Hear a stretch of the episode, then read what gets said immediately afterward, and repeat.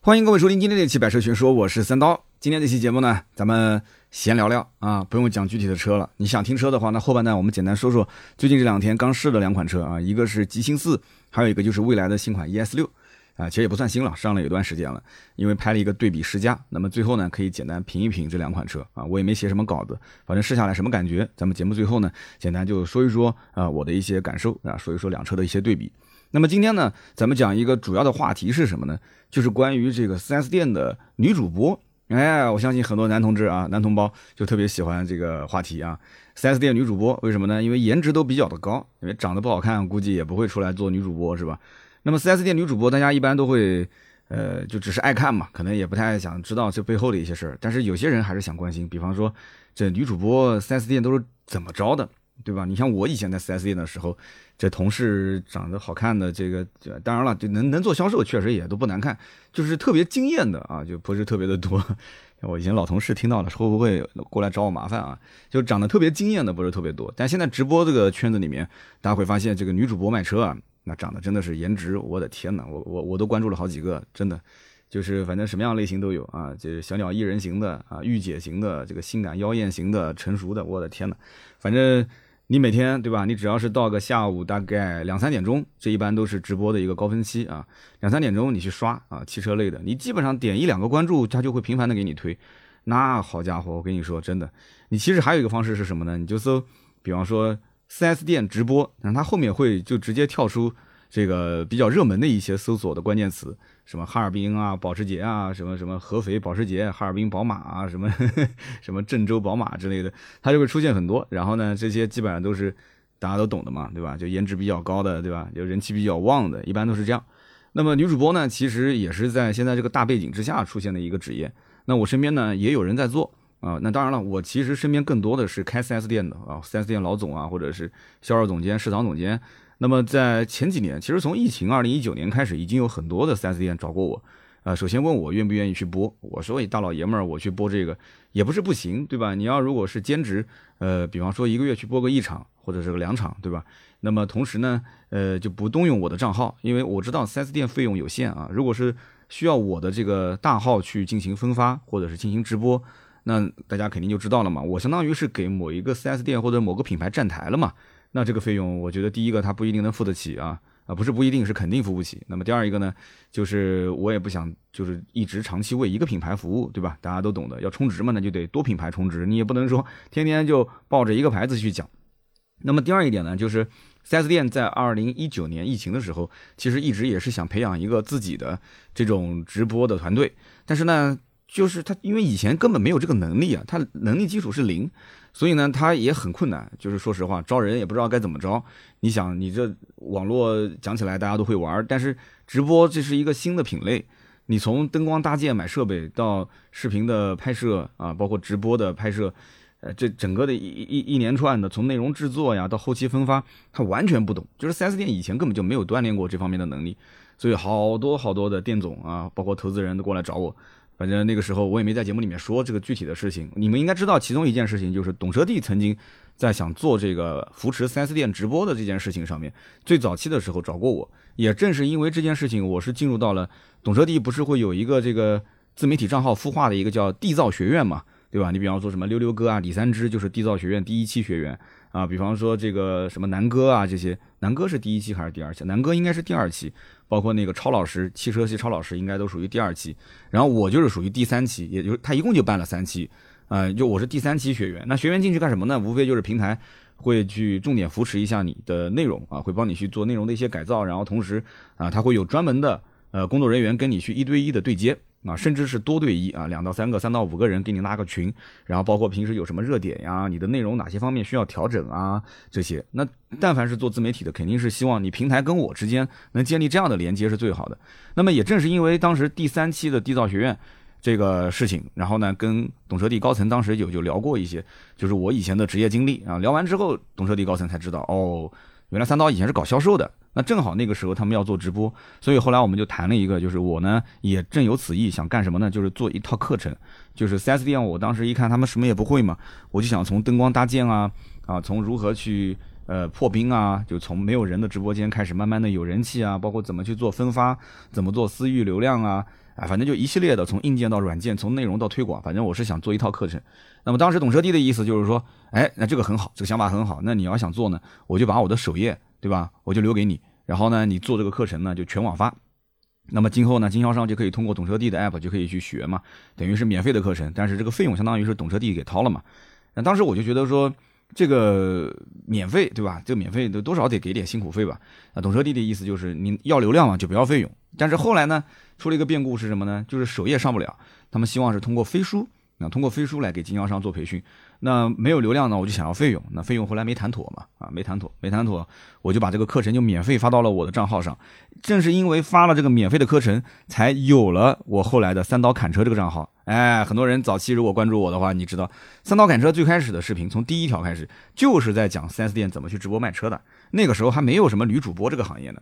就是刚开始 4S 店就是找内部的员工开始去播，那个时候我就开始做这个课程了。然后我当时第一批粉丝积累，其实全都是 4S 店的，什么总经理啊、销售总监、市场总监啊。平时我也发发我的朋友圈，那么有人也会去看啊，问我去哪边能看到全部的课程，我就让他们去上抖音啊，因为大家知道抖音是不能直接转到朋友圈的嘛，对吧？那么因此呢，就南京周边啊、全国各地啊都会有，所以我我的这个账号里面其实很多都是汽车的同行。那么这两年兴起的这个女主播这个职业，其实也是后来慢慢演化起来的。4S 店一开始不知道怎么去招人，只能是内招，对吧？找一些这个销售部的员工或者是网销的员工。然后后来才发现，哎，其实呢，长得好看的女主播是更受欢迎。起码你根本不要有什么内容就会有流量。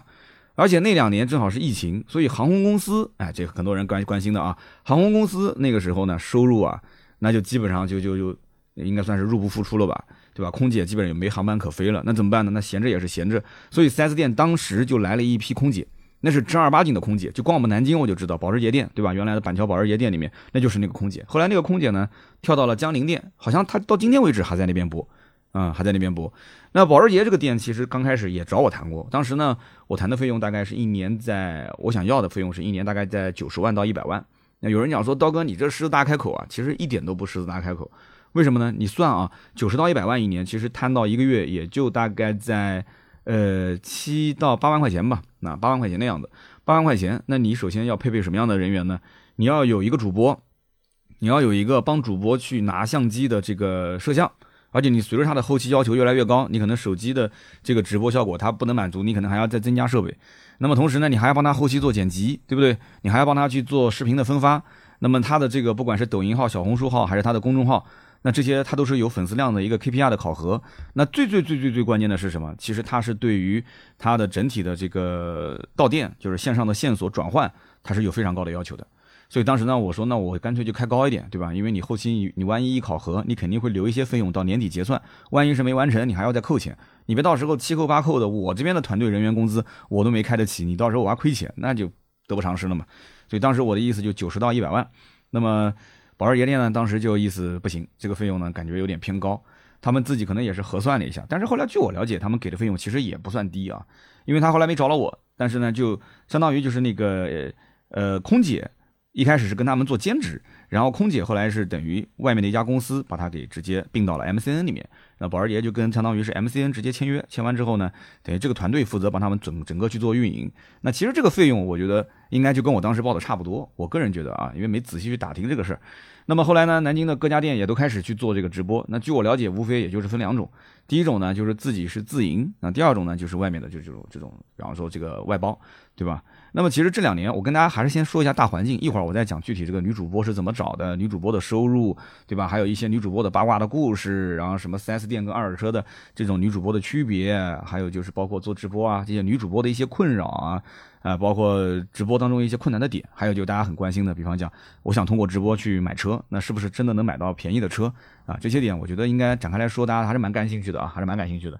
那么首先呢，我们先讲一讲，现在很多人去买车，其实实话讲啊，现在买车你也不可能上来就去什么汽车之家啊、懂车帝啊这些平台去看，大部分的人其实获取汽车资讯，刚开始啊，你可能都是通过像短视频平台啊，不管是小红书也好，还是像抖音这种，你通过短视频平台先大概刷刷。对吧？你搜搜关键词，你比方说搜个什么宝来、朗逸、速腾啊，搜个什么宝马三系、宝马五系、奔驰 E，这个时候呢，你先刷一刷，刷，我相信你大概率你就能刷到我的视频，因为我测试过，因为我我很有意思的点在哪儿呢？因为我不拍什么剧情啊，就我平时拍什么内容呢，都会是比方说单一车型啊，或者是多车型对比啊，所以我的关键词里面一般都会有车型的名字。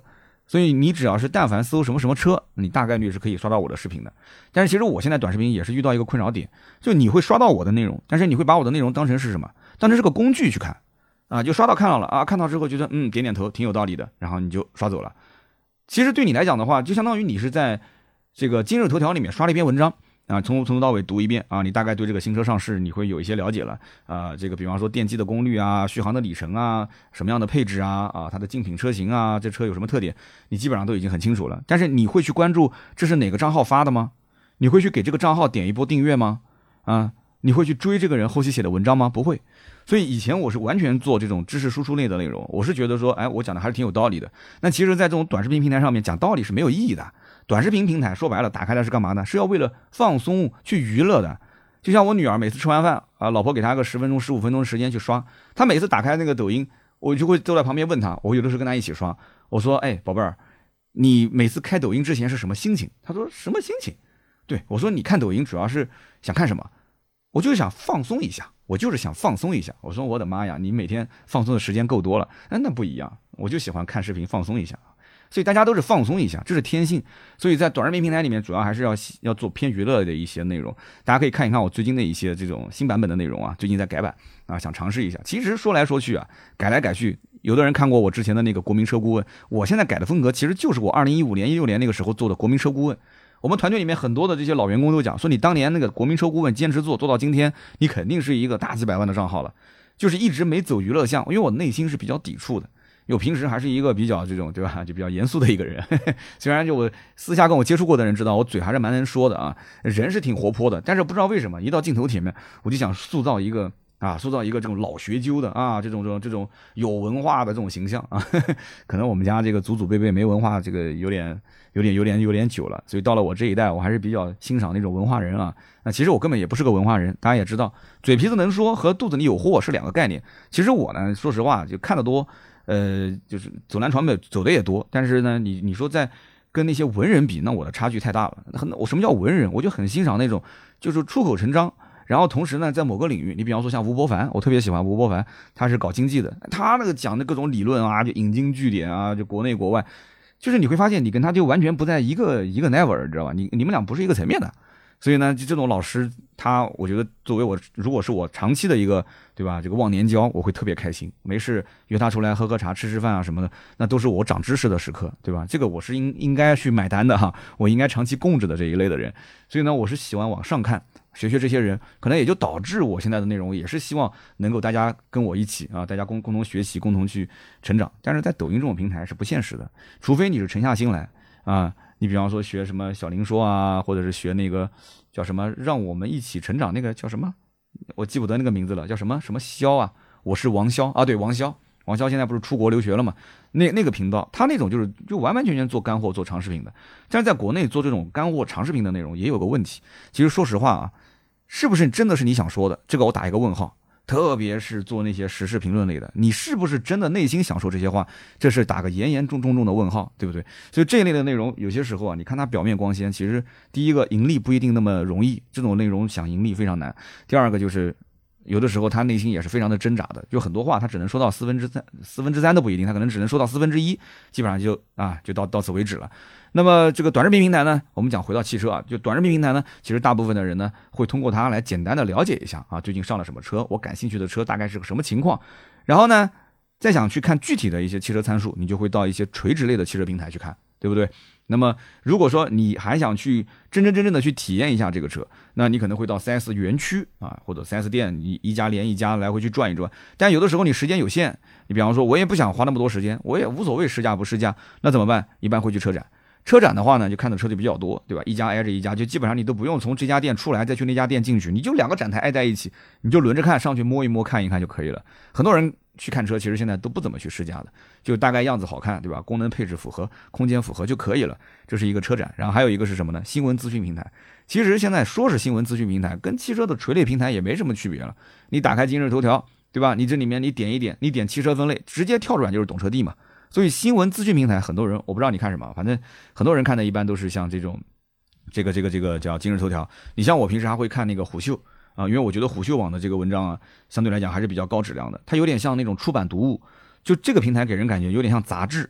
就它是一个又一个的专题，而且整体文章的质量都比较偏高，而且最近的一些什么热门的事件啊，你要如果不想去那种杂七杂八的，或者是根据你的兴趣推送的平台，你就去像这种虎嗅、虎嗅网，它会把一些呃当今比较大的一些事件会放在首页，你每天刷刷首页的一些内容，基本上就 OK 了。啊，那嗯，除了这些还有什么呢？其实主要还有就是包括社交平台，社交平台就包括大家平时看的一些朋友圈啊，啊一些微信群啊，因为群如果多一点的话，那很多人也会去交流一些跟车相关的内容。那主要就是这么多。那这里面还要再分成短视频、长视频、直播、图文，对吧？那各个平台就有各个平台的优势。那你比方说抖音不用说，那肯定就是百分之百就是短视频嘛。但是像小红书，它就是短视频、长视频啊，包括图文其实都有。那根据你的需求，你的搜索结果也都完全不一样。那直播其实，我个人看身边的人来讲的话，我觉得直播看一个人说车啊，呃，概率不是特别的高。那除非是你比方说，我作为一个 KOL，我作为一个有基础粉丝量的人，我只要一开直播，可能有那么个几千个人在直播间里面跟我去问问车啊之类的，那这个有可能。但如果是你一个素人，或者是 4S 店，但凡你去以目有目的性的去开直播，我觉得这种你就是为了去获客去卖车，这种直播的留存量是非常少的。是非常少的，那就需要去投流，需要去挂那个福袋，就是说大家不要走啊，宝宝们，我那个福袋还有两分钟就开了，大家可以去抢抖币啊什么的。那抖币其实上就是钱，其实也没多少钱，可能就八毛、九毛、一块钱，就跟抢红包一样嘛。但是那个效果很好，你别看那个没多少钱，但是那个能把人给留住。为什么呢？因为你只要持续的发福袋，一个福袋，比方说十分钟、十五分钟，那这个人就要在里面去待啊，待个十分钟左右，等到这个福袋开了就可以点了。那有人说，那我刷出去看看别的东西，然后我再进来，我再去点那个福袋不就行了吗？不可以，不可以。福袋上面写的很清楚，就是但凡你参与了，他一般主播会写一个口号在里面，比方说祝什么什么车大卖，你点进去点一个参与，你只要点一下就可以了，点个参与，你会发一条弹幕出来，自动发，自动发完之后他会提醒你，就是你不要离开这个画面。你只要离开切到别的软件了，那你这个福袋肯定百分之百抽不中的。有人讲说这个这不就是吓吓我吗？这肯定不可能吧？有这种机制吗？我跟你说有，真的有。我举个例子啊，有一次我们南京有一个叫 Mr B 是吧？对，Mr B 的篮球馆，当时搞活动是九块九啊，你可以抢这个券，九块九啊，你不管抢多少张，反正抢到一张你就用一张。我当时一想很划算，对吧？因为我充值的话，其实划到一次也差不多二十来块钱，九块九呢相当划算的。然后当时呢就是参加这个抢福袋，那时候呢我在等红灯。等红灯的时候呢，因为我之前是在听那个他的那个讲解，因为他那个直播讲解嘛，然后他说抢福袋，然后我就看了一眼，啪，我就点了一下，点了一下，然后我就没没管他，我就继续继续开了。然后过了一会儿呢，那个屏幕锁起来了，屏幕自动锁了，自动锁了之后呢，他直播间里面一共几个人呢？一共就五个人，他直播间一共就五个人。结果呢，我没抽中，没抽中。我说那没关系，那不行，我我我再再再试一次，好，我又再试了一次，直播间还是五个人，然后我又试了一次，又抢了一个福袋，抢了个福袋呢。完了之后就等等他开开奖，对吧？结果这个时候又来了一个电话，那不能不接。结果接个电话，接个电话，咔又没中，又没中，一共五个人嘛。然后呢，第三次他又开直播间，又变成四个人了。变成四个人呢，又来了个微信。这个微信呢，我一看是我老婆发的，老婆发的我不能不回，我就赶紧点点过去，又切出去了，又没中。然后到了第三次的时候，其中有一个人已经中了两次了。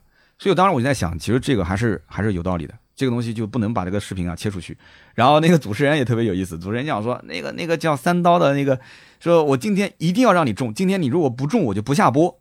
那个女主播讲我你今天不中我就不下播。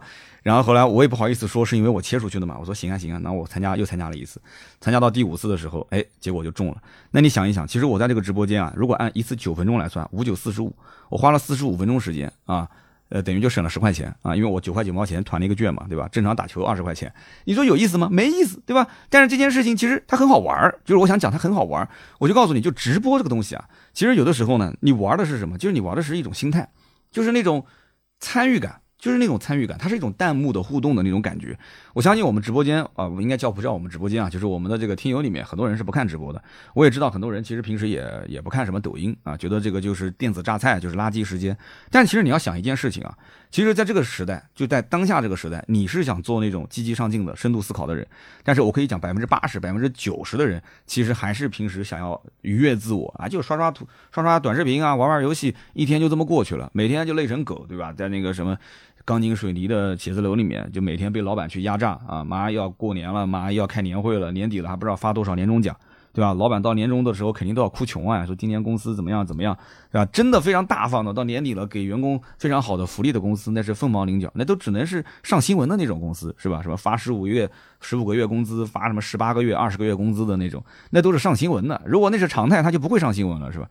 所以呢，其实你要是想在这个时代去挣钱，其实你要去了解这些人的心态，你要了解那百分之八九十的人的心态，就是你可以去不做那些人，但是你需要知道他、了解他、接触他。你不去接触的话，你在各个行业里面，你你怎么去挣钱呢？你难道全全部挣的都是精英的钱，都是比你厉害的人的钱？怎么可能呢？你想多了啊！除非你是垄断型的行业，对吧？你靠资源去挣钱，是吧？那么刚刚讲的短视频啊，直播，那么还有图文，图文现在真的是越来越衰衰败了。这也是我现在为什么我让兔子传谣小谢开始改变写作风格，就不要再写那种什么一动不动几千个字的长文。你说我们去不去研究车？研究车，我们都研究车，我们都很喜欢车。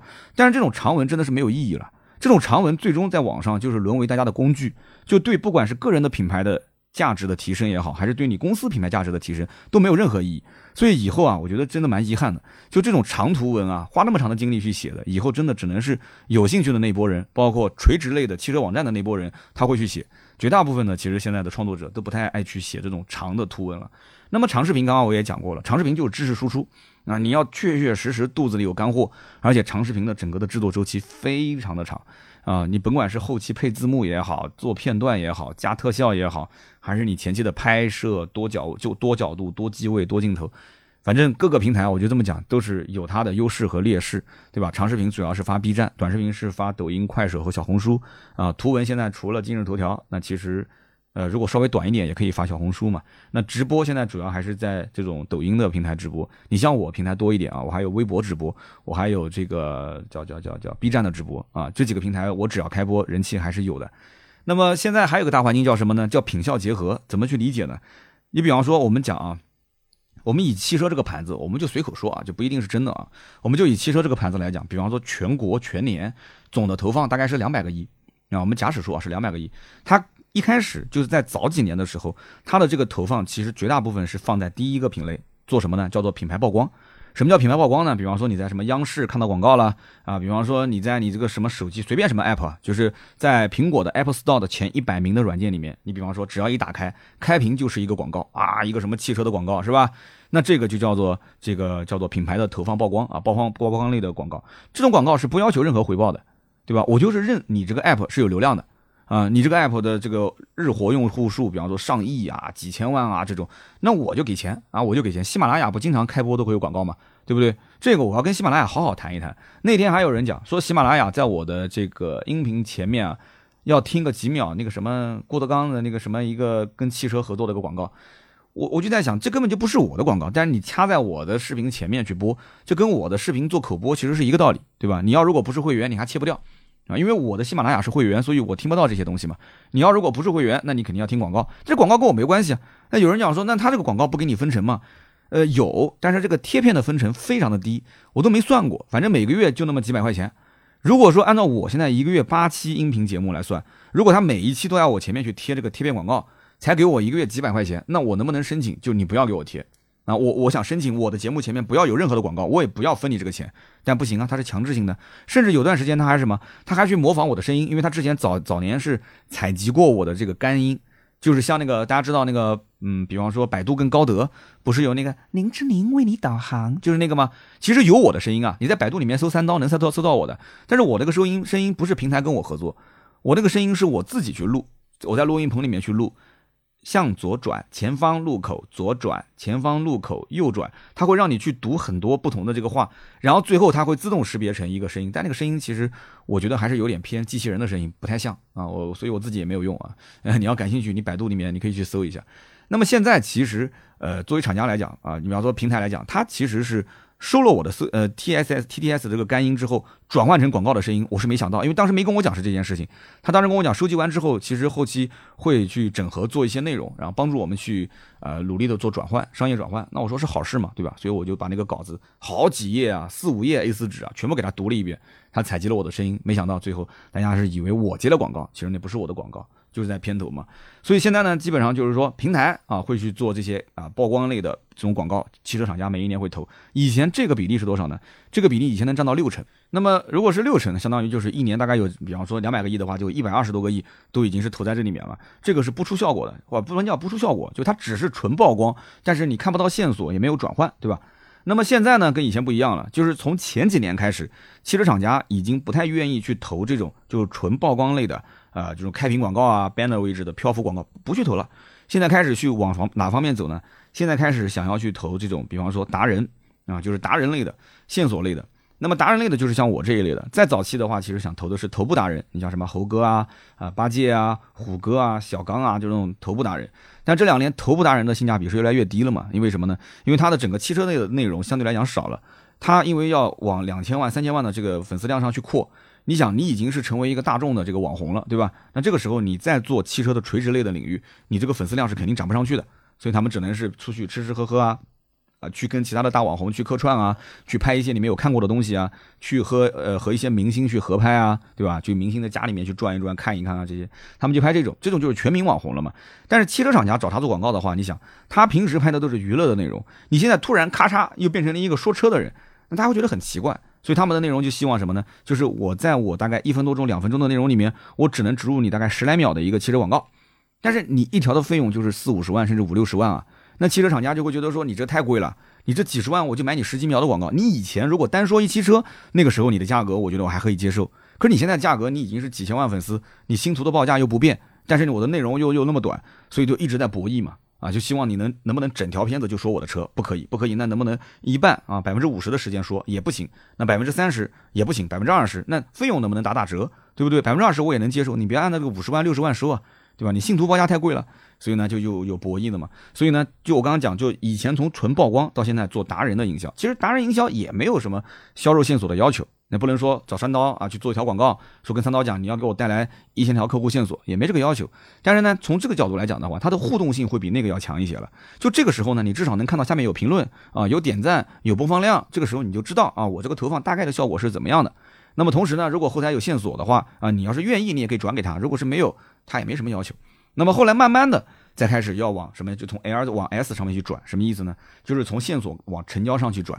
今天呢，给大家去正儿八经说一个干货啊，你打开懂车帝，那你跟着我的操作啊，把手机打开懂车帝，你在懂车帝里面去点击最上方的那一那一排，不是有什么精选热点、呃直播、新车、摩托车、原创吗？你点直播，点直播点进去之后呢，在它的屏幕的上方有一个懂车帝主播榜。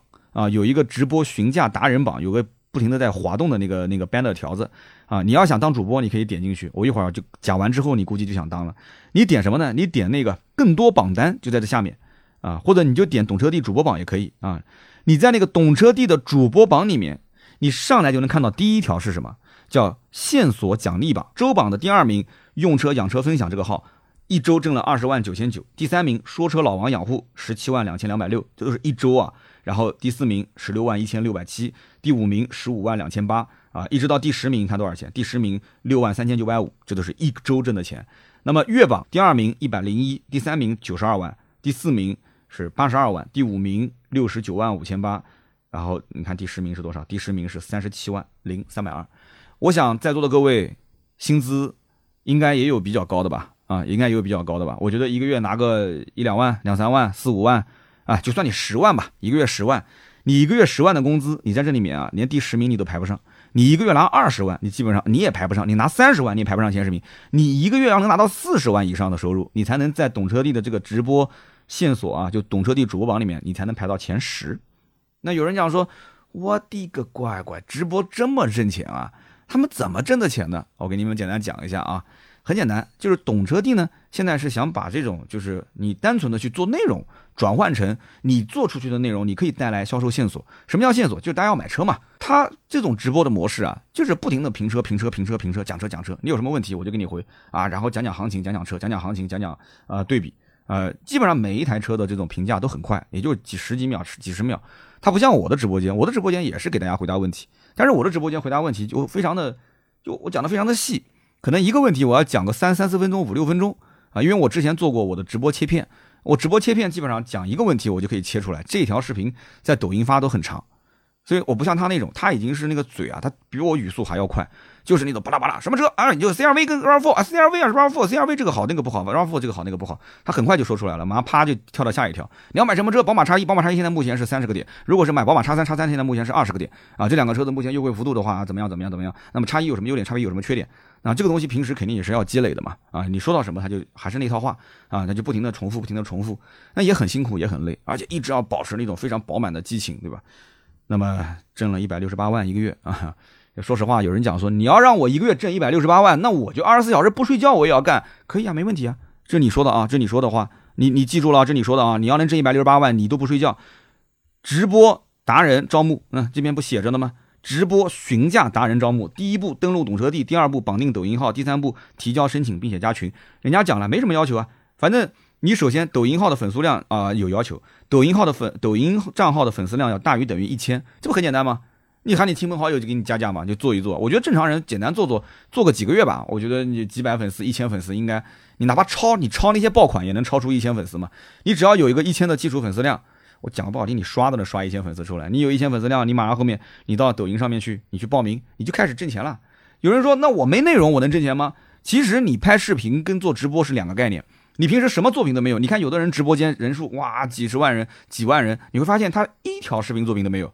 他一条视频作品都没都没有，为什么？因为他就是完全是靠这个投流嘛，他做直播投流，然后呢，直播间人气就旺了。但你这个不一样，你如果真的是抖音，比方说懂车帝，他愿意扶持你，你只要去做这种获得线索的主播，你其他什么都不干，你目标非常明确，你白天上班，你晚上兼职，你就去做做这种主播去获得线索。有人讲说我这个不行，那个不行，哎，你这个不行，那个不行，所以赶紧干嘛啊！懂车帝招募，其实我是免费给他打广告了嘛，他也没跟我讲说要帮他打广告，其实就是纯粹给他免费打广告了。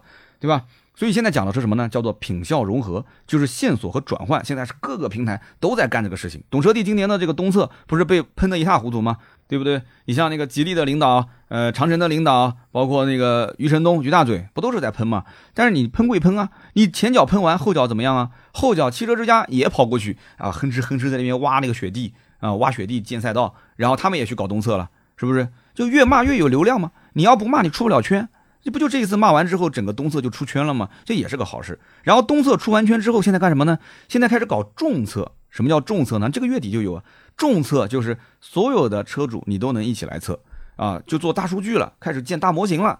那么现在为什么要线索呢？其实就是绞尽脑汁，花一切的这个费用、一切的流量，去从这个人群里面去找精准的啊，找到精准的这些用户之后进行转换。那么谁有这个能力去找到，谁就能挣钱。不是说像我这种什么职业的主播能干这个事儿，你们做业余业余爱好，你平时比较多喜欢车，你也能说开个号搞啊，说不定比你本职工作的工资拿的都多呢。现在基本上就是十八块钱到二十块钱一条线索，也不算便宜了，也不算便宜了。你一个晚上不要多，你搞一百条线索，那不就两千块嘛？是不是两千块？人家懂车帝直接给你打账上的，你这个钱你都能上排行榜，都能查得到的。好吧，就聊那么多，那这个大背景都聊了快三十分钟了啊。我们还是聊聊女主播吧，很多人还是非常关心女主播啊。我不知道大家喜欢什么类型的女主播啊？你别想歪了啊！我不是说的那个什么什么萝莉型啊，什么 J.K. 啊，什么御姐，我说的是不是这个？我的意思就是你喜欢的是专业型的啊，还是那种就是比方说这个会才艺的啊，还是那种比方说这种呃这个优惠导向的，或者是能带你去沉浸体验的啊，或者是剧本秒杀的啊，就带你去这个做游戏的这种，我不知道大家喜欢哪种啊。但呢，我还是比较喜欢御姐型的啊！就哎呀，又说又说偏了，又说偏了。来继续说，这个女主播呢，现在是怎么找的？就四 S 店找女主播，其实主要是四种类型啊。呃，第一个呢就是内推啊，熟人内推，一般呢就是开个会，对吧？公司全员员工开会，然后呢，大家有没有自愿的啊？他们可能也会有些要求，比方说形象气质啊，男的要帅，女的要漂亮一点的。然后同时呢，就是内部如果是转岗的话呢，呃，一般情况下啊，就对于像主播这种岗位啊。呃，在 4S 店内部没太没有太多人会主动去转，为什么呢？因为你想啊，首先 4S 店是分两种，第一种就是对外的服务的口，对外服务口无非就是售后的接待 SA 或者是销售，像我们以前干的这个行业。那么第二一类就是行政，行政都是坐办公室的，坐办公室的那一波大概率的百分之九十九是不可能愿意抛头露面的。那么前面这一波，那售后的 SA 平时接待的都忙得不忙得不可开交的，让他做直播不可能。那么你绕来绕去，剩下来就是只能在销售部的那一帮人里面去挑。销售部这一波人里面，你说谁愿意去放弃现在现有的，对吧？打电话回访、展厅接待、去做车展，谁愿意放弃这一波固定的？虽然说也很难，谁愿意放弃呢？不愿意放弃，对吧？你去做直播，说实话，我心里也没有底啊。你特别是有些小姑娘，很多姑娘在结婚之前呢，还有一点拼劲；结婚之后，特别生了孩子之后，呃，大部分都是想求稳，就这个工作呢，不要有什么变动。不要老是把我往这边调那边调，老是换来换去各种内容，所以呢，就大家心态都不太一样。那么第一个就是熟人内推，4S 店内部啊，大家去招募。第二个呢，就是这个 MCN 公司啊，他会跟 4S 店签一个承包的合同。那么 4S 店你就不用管主播的收入多少了，对吧？你跟我谈啊，具体什么条件，你要不要什么线索啊、播放量啊，或者这个账号的粉丝数啊，你要达到啊多少多少万？那这个东西我跟你签完了之后呢，我来去。啊，完成这个合同。第三个呢，就是 4S 店自己去做一个新媒体部门，然后去外招啊，这个就比较厉害了。那么现在有一些呢是厂家直接要求，就是说每家 4S 店你必须至少能保证一到两个人，你全职负责呃对接像抖音平台啊或者小红书平台新媒体的这个部门。那么我相信，其实大家听完之后啊，也都很清楚了，就是熟人内推或者是 4S 店部门内部的转岗，这种呢是最弱的一种关系。就说白了，就是这种其实成功率就非常的低的。就这个事情呢，呃，他也没底，4S 店也没底，大家就是尝试性去做做，这属于早期模式。现在呢，也有一些店，他实在是出不起钱。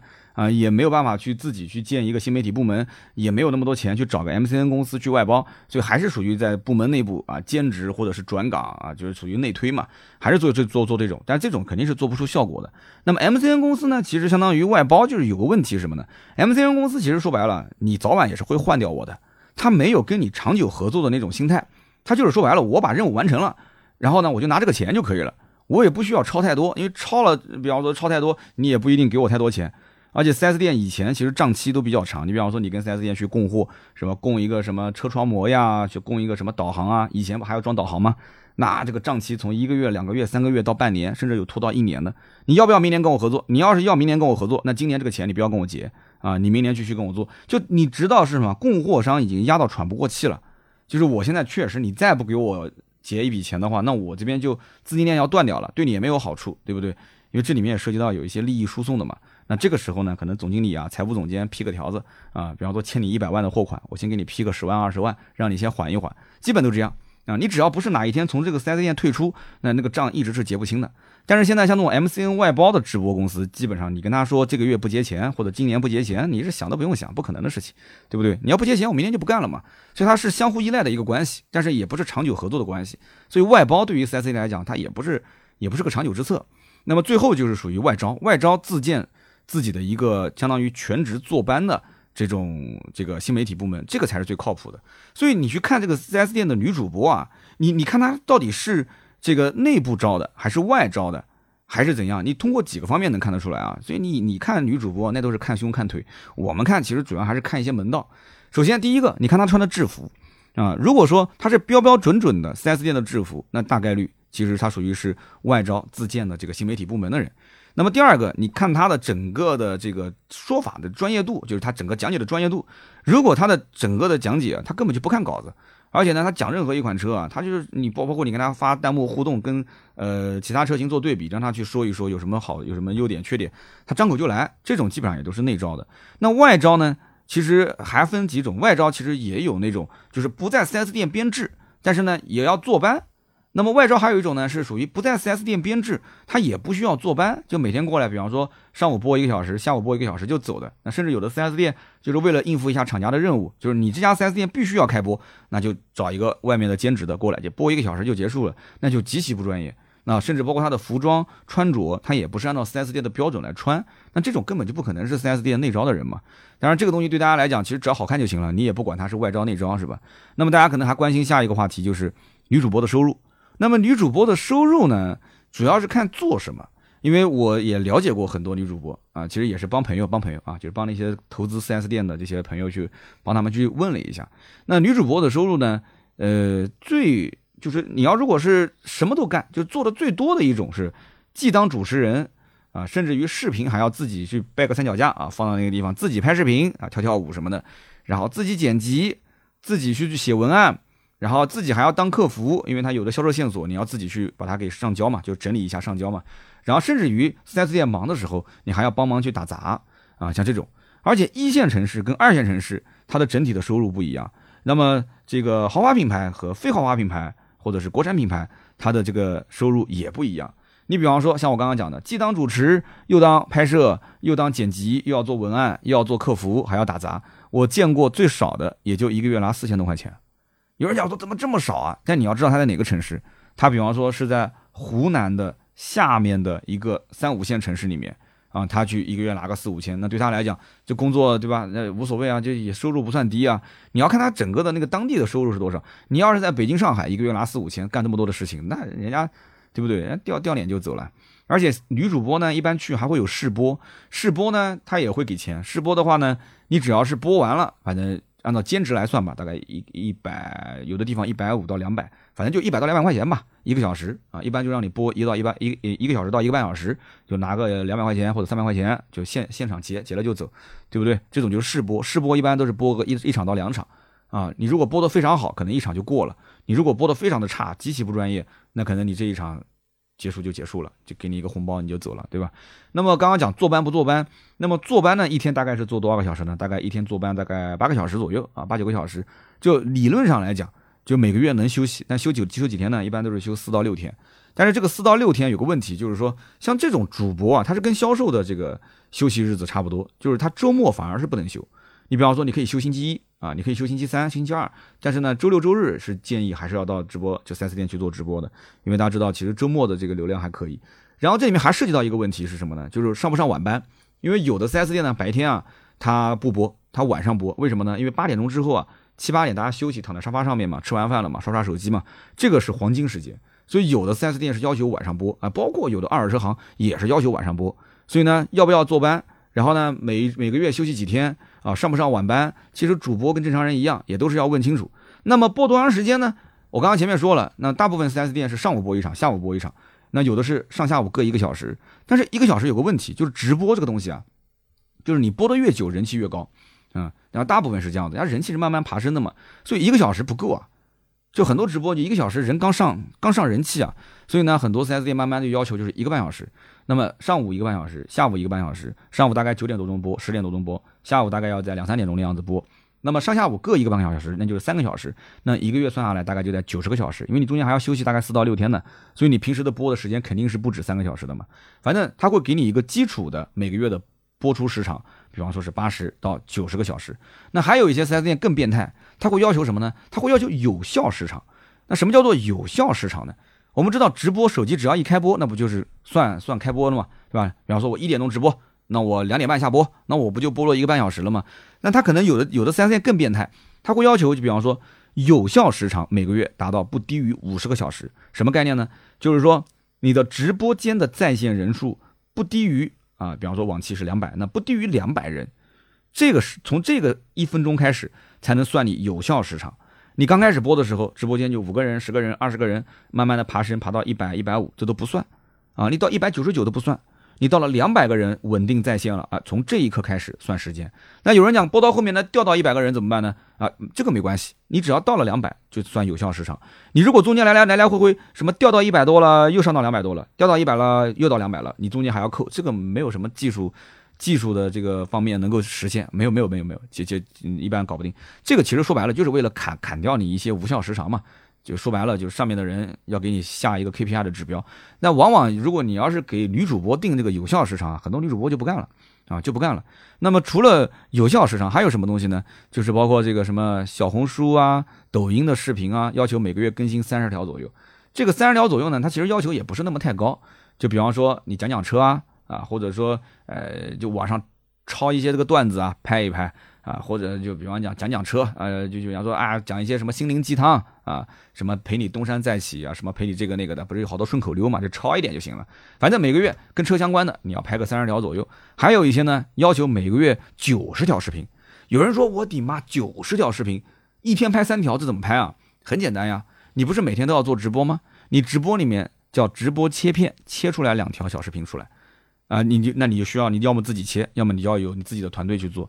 那么每天两条，一个月大概在六十条，六十条加上刚刚讲的就这些什么拍段子呀这种三十条，那不就是九十条的吗？所以呢，我跟你讲，其实没那么轻松。啊，女主播真的没有那么轻松。还有人想问说，女主播是不是？哎呀，就播着播着就跟大哥走了，对吧？大哥就把女主播啊，榜一大哥就给带走了。我就这么跟你讲啊，你别看那些女主播平时有的时候穿的啊，真的是挺妖艳的啊，裙子比较短啊，修个腿啊，修个脚趾啊什么的。但我告诉你，但凡去干这个行业的，你想，他他既然是选择用双手啊，用自己的辛勤的劳动去挣钱，他会去干那种事吗？他不会去干的。真的想干那种事情的，他也不会去那么辛苦的在直播间里面去干直播的，人家去当娱乐主播不就行了吗？跳跳舞，凹凹身材，啊，就博一点这种打擦边的流量不就行了吗？他完全不用干这个呀，这多辛苦呢，对不对？还要有人管，所以说啊，其实主播的真正的工资没有那么高，但养活自己肯定没问题了。据我了解，大部分的工资基本在五千到一万左右啊。如果再高的话，4S 店，哎呦，4S 店很抠门的，绝大多数 4S 店都非常的抠门。他不会给那么高的工资，就是给到一万多了，早晚也是要给你降下来的。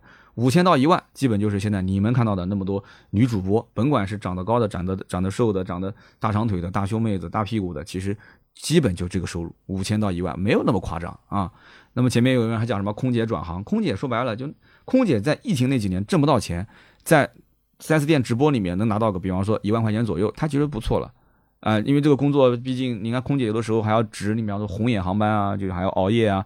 这个毕竟不用熬夜嘛，对吧？该干就干，干完就了了嘛。而且本身形象气质也不错。早期其实对主播要求没有那么高嘛，现在慢慢的也是因为卷起来了嘛。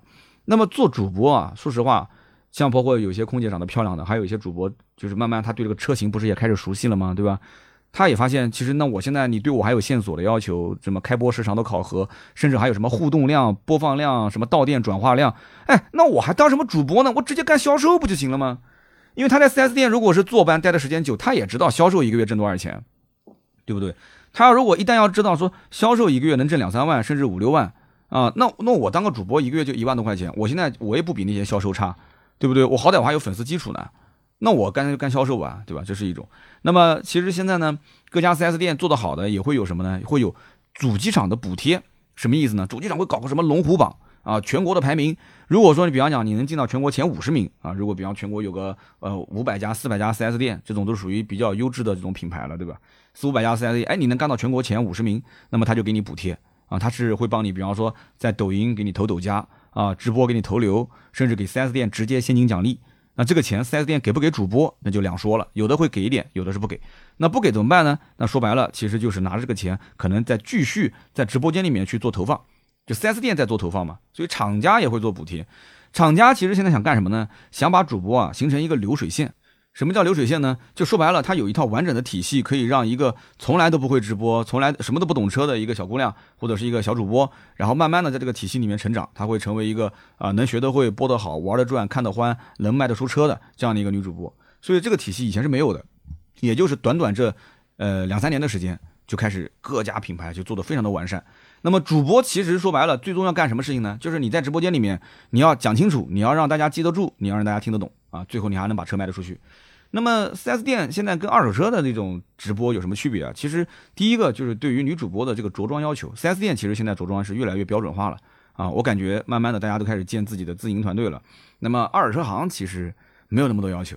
我记得之前有个二手车行的老板招了一个叫什么小猴子啊，就是一讲话就是一下子跳到什么引擎盖上，一下子就钻到那个主驾驶的座椅上，一会儿还钻到后备箱，哎，看着挺有意思的。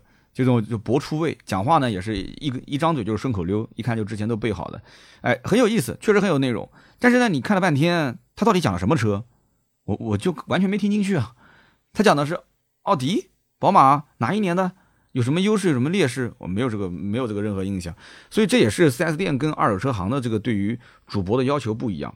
就是 4S 店呢会更多的对线索有要求，但是二手车行其实也不能说对线索没要求吧，就是相对来讲弱一点。那么，如果说这家 4S 店它是真真正正想要通过直播或者是视频来去获得线索、去转换的啊，我举个例子，比方说，就像我们的车行啊，上路子二手车，上路子二手车刘亚丽第一次直播就是在我的直播间，然后跟我在一起播了将近小一年的时间，从一开始非常紧张，一上直播间那个手啊，这个手心就流汗，头上也流汗，就很紧张，讲话呢就就怎么说呢？就是他其实是个非常专业的二手车评估师跟二手车销售，人家就老板嘛，对吧？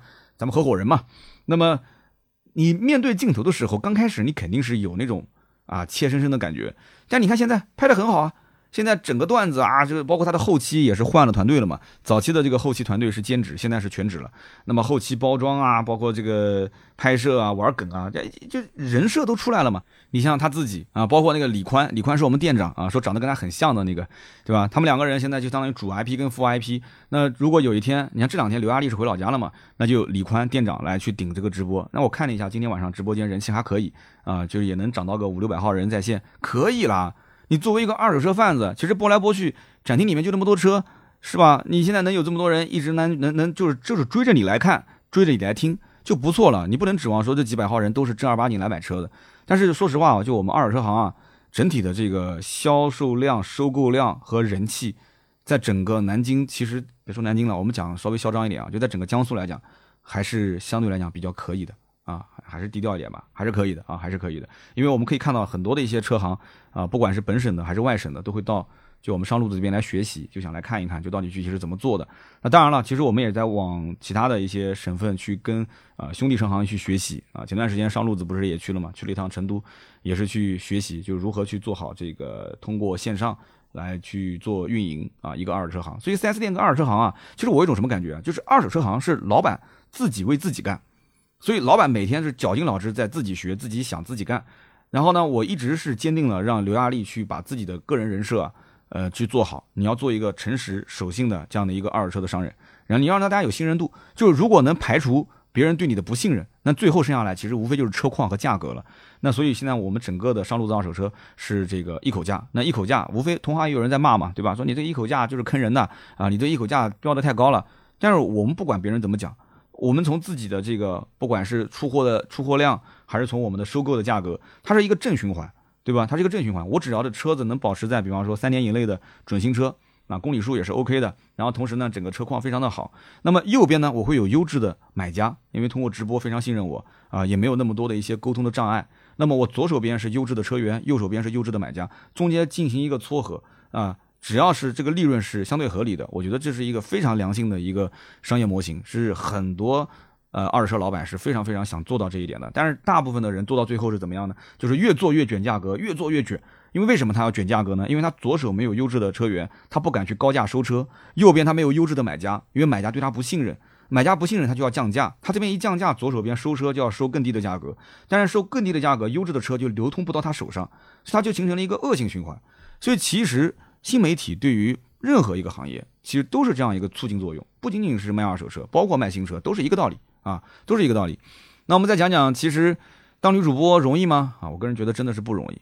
呃，不容易的点在哪儿呢？首先，其实你真正去做一个主播，你就知道了，完全靠你一个人的力量啊，你不一定能把这个品牌或者说这个直播间搞得有多火，还是需要有一些投入的。你比方说投入什么呢？我刚刚前面说的福袋。福袋你别看好像是一下也没多少钱啊，可能就十十块二十块是小福袋了嘛，大福袋一百两百。你一场直播下来，你算一天可能比方说投个两百块钱福袋，那一个月就六千啊。这个费用其实，在 4S 店来讲，一年就是七万，也六万多七万块钱也不算少。4S 店还是那句话，是蛮抠门的，真的挺抠门的。你就告诉他这个福袋这个东西啊，你一天两百不算多的，真的不算多。但两百块钱你可以真的把人留在 4S 呃留在这个直播间里面。但是总经理、财务总监会问一句话，就是我一个月给你六千块钱，你能给我带来多少线索？那你又不能承诺，你能承诺吗？你也承诺不了，承诺不了，那对不起，这个钱我就不批。所以他永远是卡在这个流程上，是先有鸡还是先有蛋？哎，这个我太了解了，我太了解了，我在 4S 店干那么多年。然后还有就是什么呢？就店里面不给投流，因为我们知道直播有的时候也是需要投流的，特别是像这种 4S 店或者是二手车行。因为像二手车行，我们自己上路子二手车也也投流嘛，我们有的时候也会投。投流是什么意思呢？就是比方讲，你本身啊，你就是想针对周边的客户。你比方说，有些饭店的老板，他自己也做抖音，他的这个视频就可以去投流。投什么呢？投周边，方圆五公里、十公里以内，因为再远的一些人也不会过来吃了。你比方说，你是个面条馆子，你你哪会开个二十公里、三十公里去吃个面条呢？那除非像我这种，就是属于这种美食的这个。狂热的发烧友，那有可能我为了吃个面条开个车半个小时，大部分人是不会的，主要是做周围的生意，所以你要投流，4S 店也不投流，也不加福袋，对吧？直播也也不去给给给奖品，每一场直播干奖，对吧？就没有奖品，那么没有奖品，你还对他也没有投流，没有福袋，你还对他有什么线索的要求、到店的要求、成交的考核？然后呢，什么线索给个三十块钱一条、二十块钱一条，对吧？然后到店呢就给个什么一百块钱、两百块钱，成交呢给个五百块钱、一千块钱。有人讲那成交不是给的挺多的吗？这个太长了，就这个整个的链条太长了，主播是干预不到中间的，从打电话要约到店，然后再到到店安排给销售顾问成交，你中间任何环节你都插不了手。你说这个单子最终成交了，能给你提一千块钱，你？凤毛麟角，凤毛麟角，真的是凤毛麟角，而且这个东西说白了也考核的不清不楚的，所以这个钱啊，你想拿也拿不到啊。然后呢，对于什么每个月六十条、九十条视频，还要有视频的点赞要求、评论要求、收藏要求，呃，账号的涨粉要求，最后还不啷当算下来，一个月就拿个几千块钱、一万块钱啊，甚至他对你还有些什么才艺展示啊、专业度的考核。对吧？你不会点什么小才艺啥的，你可能就被人替换掉了，卷的是一塌糊涂。所以我上次不是讲了一句话吗？我有一天发了一条微博，在我的知识星球，我当时也同步了一下。我说啊，我说我感觉现在就是，当经济下行的时候啊，就像路上堵车啊。我这一股车道，如果车流量就车速稍微快一点的话，那旁边的那股车道都想插队进来。我唯一能做的是什么呢？就保持好我的油门，既不追尾，也不让别人插进来啊。你可以插我后面，你不要插我前面。对不对？所以呢，这个比喻不知道恰当不恰当啊？大家是不是能能感感受得出来？我曾经也讲过一个叫隧道理论。什么叫隧道理论呢？就大家都在隧道里面堵车，其实谁都不着急，大家心态都很平稳。但当你看到旁边那股车道，甚至于旁边的旁边那股车道，嗖嗖嗖的往前走，就你这一股车道不动，你什么感觉？你什么感觉？你心里面就跟这个猫爪子抓一样的，你你就恨不得马上立刻，我就是哪怕我压了实线，我扣一百块钱，我也要转到那股道上去，因为我浪费的是时间啊。而且我就不知道我这股道什么时候能动啊？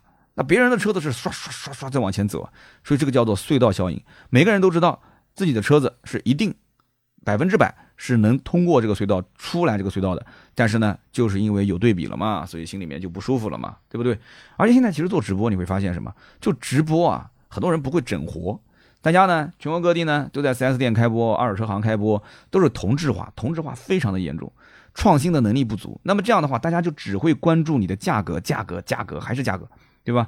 再加上厂家的限制也很多，这个不能讲，那个不能说，这个不能播啊，什么穿着这个那个的，然后平台也有很多限制，这个敏感词，那个敏感词。前两天还有人问我呢，说什么直播敏感词，刀哥这里有没有什么具体的这种手册？我说我没有手册，抖音的直播就是个黑匣子，它的规矩就是黑匣子，一切一切都是以他说了算，啊。你别说是我了，我那天跟虎哥交流，就是虎哥说的的虎哥，虎哥的直播还经常被封了，封的那个虎哥在那边哇哇直叫，啊，就不播了，不播了，不播了，啊，他哇哇直叫，然后厂家说，哎呦，拜托拜托，虎哥老师，还是再播一段吧，还是再播一段吧，他简直就是无理取闹嘛，就平台就是完全搞不懂他到底在想什么啊，就就他就是个黑匣子。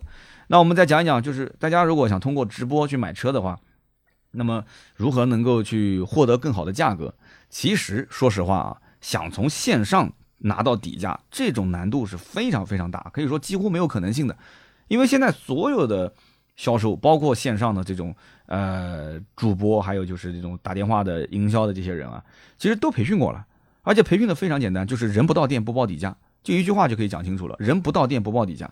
那有人讲说，那我就买那种，比方说呃全国统一售价的啊，手机 app 就可以下单的。可以，没问题。你要是愿意什么 app 上直接下单也行，但是我告诉你，你还是要去店里面。为什么呢？因为它有很多的附加政策。你比方说上次我讲那个领，呃，是领克吧？对，领克。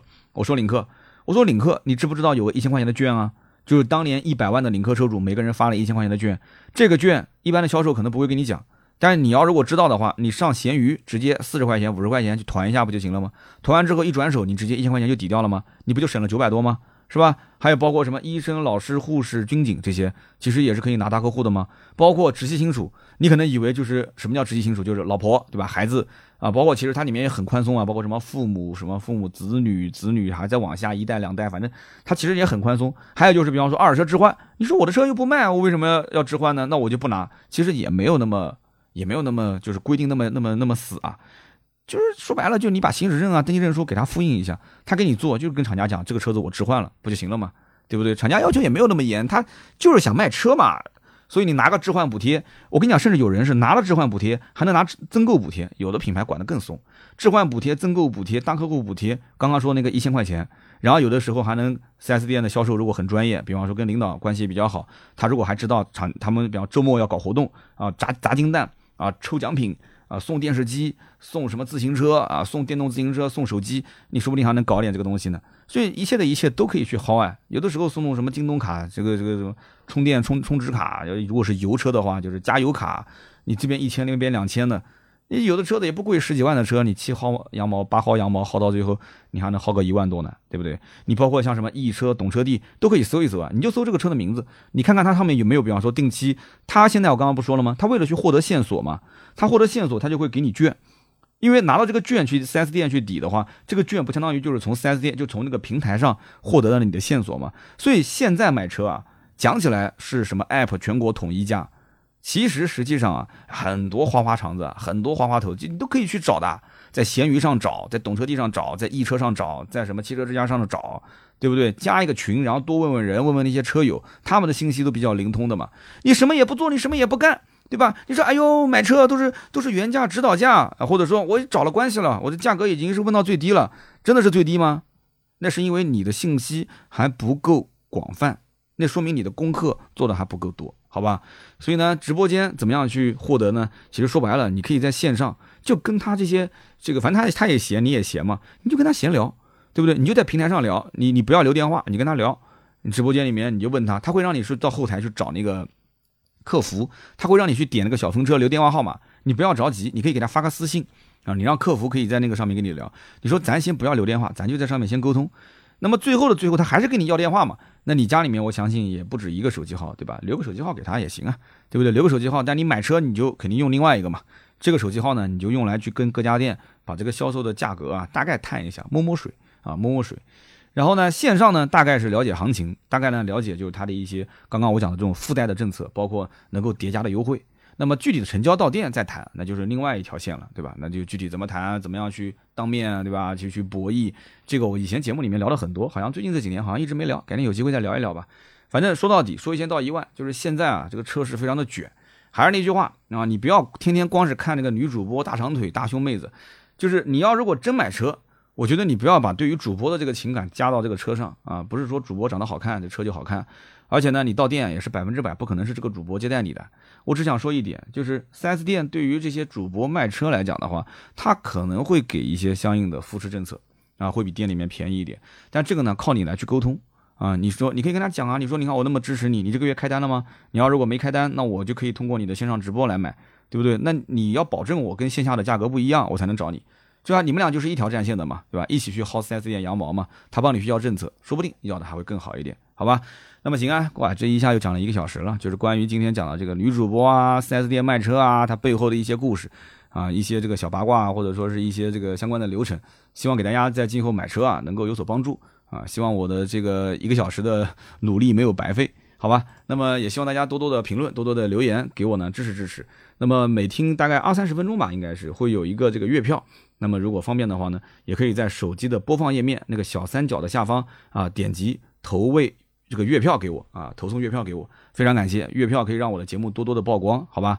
那么每期节目呢，我们也会在这个评论区抽取三位，赠送玉露香梨一份。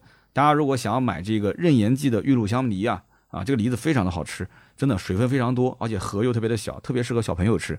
想要吃的话呢，你就去联系盾牌，微信呢四六四幺五二五四。这个价格全网最低啊，一点都不夸张。为什么能保证呢？因为是我朋友的品牌啊，是我朋友自己的自营的商品。那么大家有需要啊，就联系盾牌，微信四六四幺五二五四。好的，下面是留言互动环节。上期节目呢，其实一共聊了三个话题啊，一个是饭店老板的抱怨，一个业态中产，还有一个是特斯拉降价。那实际上呢，整个这个节目的中心思想啊，我觉得就一条，就是现在整个经济大环境啊，其实是下行的啊，大家呢是不敢花，也不太愿意花，手头确实也没钱花。那么这个观点，很多人还是比较认可的啊，就是大环境每个人都能感觉得到。那么有些人呢是认同，但是有些人呢其实觉得怎么讲呢？就是三刀啊这几期节目里面，感觉都是。呃，有点在输出自己的这个心中的压抑的情绪啊，感觉是把听友当成是个垃圾桶啊，再去抱怨啊，再去讲这些这些那些的啊，甚至有人还发私信给盾牌，然后呢让盾牌转给我啊，我也能理解啊。其实呢，说句实在话啊，节目呢，我在你看我前几期这个节目转型之后啊，我也想得很明白了，就是我想什么我就说什么，对吧？那么有些观点，既然是想什么说什么的嘛，那观点当中啊，每个人的三观不一样，每个人经历的环境不一样，每个人的认知也不一样。那我说出来的东西，对吧？我说出来的一些内容，很多人不接受，跟我持甚至是相反的一些这个想法，也都是 OK 的。那么大家在评论区当中呢，多多交流。你只要不去做人身攻击，我觉得你说什么我都能接受，对吧？大家就友好去沟通就可以了。呃，那么有一些提醒呢，我觉得也是有必要的。你比方说上一期有人发这个私信给盾牌啊，跟盾牌讲说，你节目一上来，对吧？你就说了什么今天你看了这个看了那个的，什么想说不能说啊？咱们其实国内言论自由啊。对不对？你这种什么含沙射影的，呃阴阴阳怪气的，你这种人啊，我跟你讲，你这个是有问题的啊。其实我觉得啊，我这个我我没问题，但是我这种状态其实确实不太好啊。就节目当中啊，以后啊，我也是我不再去提了啊。我肯定是没问题的，我的思想是根正苗红，我没有任何的问题。但是就是这种在节目一开始说啊，这个什么这个不能说，那个不能说的，以后我不说了。不能说，咱就不说。哎，有道理，这个我觉得是非常有道理的。感谢，非常感谢这位听友给我的提醒。不能说，咱就不说了，咱们就聊咱能说的，对吧？咱们就聊跟汽车相关的，我见到的一些人和事，咱就事论事的去说。你比方说女主播，对吧？比方说汽车行业的这个直播卖货、直播卖车，这个东西咱还是比较了解的。今天其实也没有一个什么竹子的稿子，我就写了一个提纲啊，洋洋洒洒、巴拉巴拉也聊了一个多小时，内容也没什么重复的，对吧？那很多人其实有些都没有听到过。你比方说，现在这些主播去销售线索，一个月挣一百多万，你听过吗？你肯定没听过。我不跟你说，你怎么知道呢？啊，这个懂车帝还能挣一百多万，而且我告诉你，你还能兼职啊，就是普通的草根你也可以去做啊。你想挣钱，你不要挣一百多万嘛，你一个月你就挣个一万块钱在上面，一万块钱多少条线索，你算一算嘛。啊，这个也是，只要能给大家带来一些小干货，我觉得都是有意义的。好的，选三条留言啊。第一位呢叫做 blank e m b l a n k e m，他说，其实呢，关于克制消费。刷小红书、刷抖音、刷什么京东、淘宝、拼多多这些 app，刷的越多，欲望啊就越难克制，总感觉得下个一两单，哪怕就是那么一两块钱的东西，你才能使这个被脑袋获得一种这个令人愉悦的奖赏，就会上瘾。那么也还有很多其他的情况，会让自己不由自主的欲望膨胀啊。例如说我的一些经历，然后他就写了三张图片给我看。那么第一个呢，他说其实。克制欲望这个事情呢，三刀讲的很接地气。那我现在的状态呢，跟你分享一下啊。他说我听你节目也会有一些醍醐灌顶的感觉。首先呢，第一个，我以前呢有一套几十平米的房子，我嫌太小，靠着马路也太吵，然后一直想买一个大一点的。结果呢，我看了面积，看了路段，看了环境，我的要求就越来越高。那么最后发现自己买不起啊，买不起那就暂时先不买啊。那么第二个呢，就是想换一台车。那我其实没有二胎，也不想要二胎，但是我跟我老婆的原生家庭，呃，姐妹都有四五个，所以呢，我觉得应该是买一台七座的大空间的舒适的。结果从宝骏到佳绩，看到 G R 八，看到探险者，然后看到理想、腾势，一路往上看，最终呢都没有下手，而是把钱最后是给我这个房子啊提前还款还了一部分。第三个呢，他说我现在呢已经有一辆小电驴，是在小区里面是接孩子的。从东到西去上辅导班的，已经用了四年了啊，续航能跑个大概三个来回。我总想换一台好一点的，所以呢，我想看这个就是，这个应该是电动摩托车啊，它是这个一千五百公里左右的，我的乖，这个续航可以啊。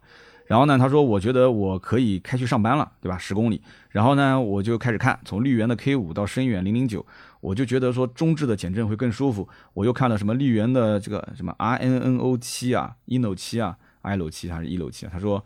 反正我当时又开始想要外形了啊，我想要帅的，我又看了魔兽啊，长得跟摩托车一样，新国标。后来我听到三刀的音频啊，我就感觉我也想通了啊，其实多一台电动车啊，又要去维护，而且出门呢必须你这个自行车你也要戴头盔啊。他说摩托车要戴头盔，自行车也要戴啊。他说我还要去准备儿童座椅、后备箱、雨衣、冬天的手套、骑行的外套，那么一套装备整下来又要大几千块钱。所以呢，最后还是开回我原来的老宝骏啊，还是骑回我原来的小电驴。虽然说我的宝骏已经十来万公里了，但是实际上除了换换电瓶、轮胎啊、机油啊、换换刹车啊、空滤啊什么这些，其他的都都不需要再花钱了啊，没什么好修的。油耗大概八到九个油，只是上下班开，一年呢也就几千块钱的油钱啊。他说最后一个呢，就是一个小问题，我没太想通。他说我老家的山村里面啊，有一套不大不小的平房，平时呢只有父母来居住。节假日呢，我们就夫妻两个会回去住那么一两天，有的时候呢，甚至就不住，当天就会来回。房子是三十年前建的，虽然这个设计方面跟不上现代化的风格，但是很实用。重点是老人其实在老家住的很习惯。十年前这个房子呢简单装修过一次，但是现在啊又想再重新设计、重新的翻新，甚至于想过把它推倒重建。但是呢就感觉啊这个省吃俭用，花个几十万重建一套房，日后这个房子也没什么收益，呃自己也很少住，好像又不太值得，而且也怕这个钱花了，老家的就老人家也不是很满意，就就更加的麻烦了。不知道刀哥对这个问题能不能稍微的谈一谈？其实这个问题你是有答案的呀。你看你最后那一句话，我怕这个钱花了，老人家还是不满意，那就更麻烦了。所以这个房子其实谁在住啊？是你们家父母在住啊？要不要翻新？要不要推倒重建？完全是看你父母的这个意见啊，对不对？其实你会发现，结合你前面的几个问题，你的这个消费啊，我觉得你要稍微克制一下。我觉得你是一个很容易。很容易这个提前消费的人啊，从你一开始讲的什么上京东、上淘宝，你不花点钱，不是消费个两三块、一两块钱的东西，你感觉大脑没有被刺激啊？这种就感觉你是属于那种有钱在手上你守不住的那种人。我感觉你还是想花，虽然你嘴上讲起来好像很理性啊，家里面啊，我这个车子也可以不换啊什么的，但是你看你你这个换车的这种状态，你说。你跟你老婆其实就一个孩子，你没有二胎，但是你老婆和你两个人原生家庭姐妹有四五个，你买车是为了你们夫妻两个人的姐妹吗？啊，我我能理解你的意思，你的意思就是可能你们大家庭经常有的时候一起出去聚一聚，对吧？那么你开一个七座车，那么两家人可以并一辆车一起出去玩，对吧？就热热闹闹的也挺好。但是我在想一个问题，即使你不开个七座的车，你们两家人在一起就不能出去玩了吗？现在基本上家庭应该各家都有一辆车，两辆车就两辆车呗。你到了目的地汇合一下，然后在一起去吃吃喝喝玩玩，不挺好的吗？